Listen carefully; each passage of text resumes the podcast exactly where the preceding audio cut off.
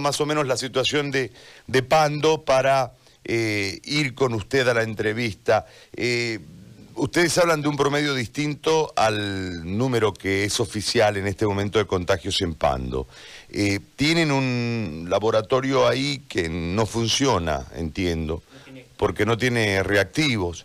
Este, y bueno, y la situación es la misma. En realidad, eh, nosotros pudiésemos poner una entrevista anterior con usted y seguramente el cuadro sea el mismo, pero la diferencia está en que hoy es más grave, porque hay más contagiados, y hoy es más grave porque ustedes seguramente tienen más gente o en observación, o en aislamiento, o enferma dentro de las filas del ejército blanco. Lo escucho, doctor, ¿cómo le va? Es lo siguiente, que efectivamente este, nosotros que estamos sin los reactivos, decirle eh, que a muchos colegas que le han hecho la prueba hace 15, 12, 10 días acá, a una prueba se ha mandado a la página a la página de Santa Cruz porque nosotros no teníamos los reactivos respectivos aquí. Entonces esa gente la tenemos, eh, unos ya están positivos, otros están eh, aislados por contacto directo, por sospecha o por la sintomatología.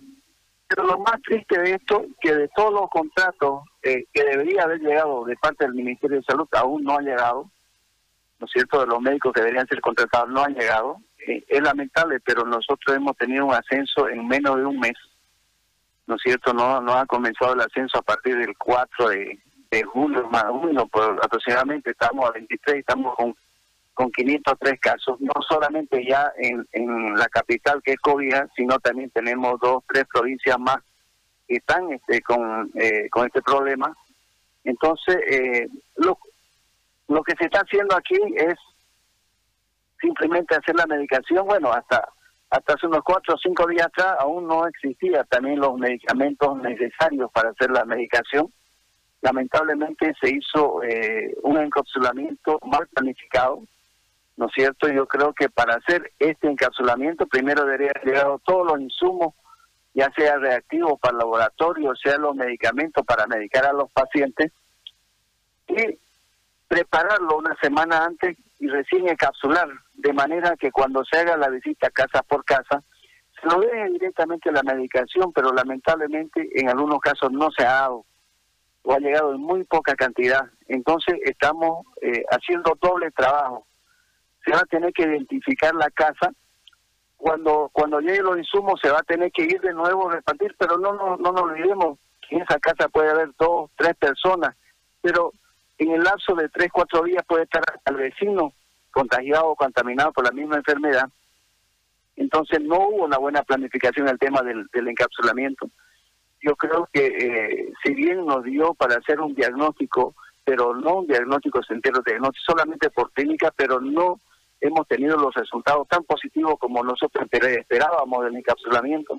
¿No es cierto? Es decirle así que si ustedes ven los reportes, eh, nos reportan 9, 8, 14, 16 en el, proceso de encapsulamiento, esto no es debido a que a que la gente eh, realmente este, ha estado y, ha estado en su casa y por eso se ha disminuido el contagio. No, señores, esto es por lo que no hay las pruebas para hacerlo las pruebas respectivas, porque los teléfonos no paran de sonar, siempre hay gente llamando y uno le va mandando eh, a los centros correspondientes, pero oiga, es decirle que es triste, hay barrios que tienen gran cantidad y otros que no, no lo tienen, pero este, efectivamente este, la situación en Cobija está bien difícil, si bien se ha aperturado este, en parte lo que es el, el Mesuti, una ala del Mesuti, gracias a una este, acción popular que se lo ha hecho, y esperamos que en el lapso de los 30 días eh, AICEM, el Ministerio de Salud y el CEA cumplan, porque la acción popular ha sido determinada en base eh, para estos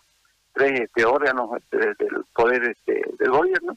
Esperemos que cumplan, o si no, iremos a los procesos penales respectivos. Doctor, 95 días después de la del arranque de esta cuarentena, eh, ¿ustedes dónde siguen remitiendo sus pruebas? ¿Cómo están haciendo sus laboratorios? Mire, hasta hace, en el mes de, cuando nos llegaron los reactivos, que han sido 80, en este en este mes nos llegaron los reactivos que han sido eh, en los comienzos de los meses de, junio, julio, pero nos llegaron solamente 800 reactivos. Entonces nosotros hemos tenido una alza. Eh, en un día hemos tenido 71, el otro es 45, el otro 65. Y esto ha sido justamente porque las pruebas se las está haciendo directamente aquí.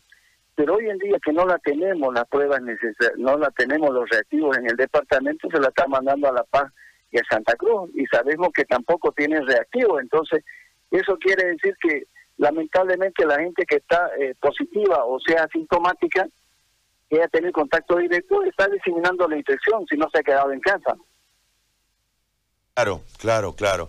Y en cuanto a su a su personal de salud, ¿cómo está el personal de salud? ¿Tienen enfermos? Mire, una gran cantidad de, personal, tanto enfermería, tanto eh, auxiliares de limpieza, eh, médicos, odontólogos, bioquímicos, que están aislados. Porque si bien este, a uno le salió positivo, otros este, están con la sintomatología pero eh, así también tenemos algunos personales que han sido ya recuperados, han, dado sus dos pruebas negativas, entonces ya se han eh, instaurado de nuevo al, trabajo.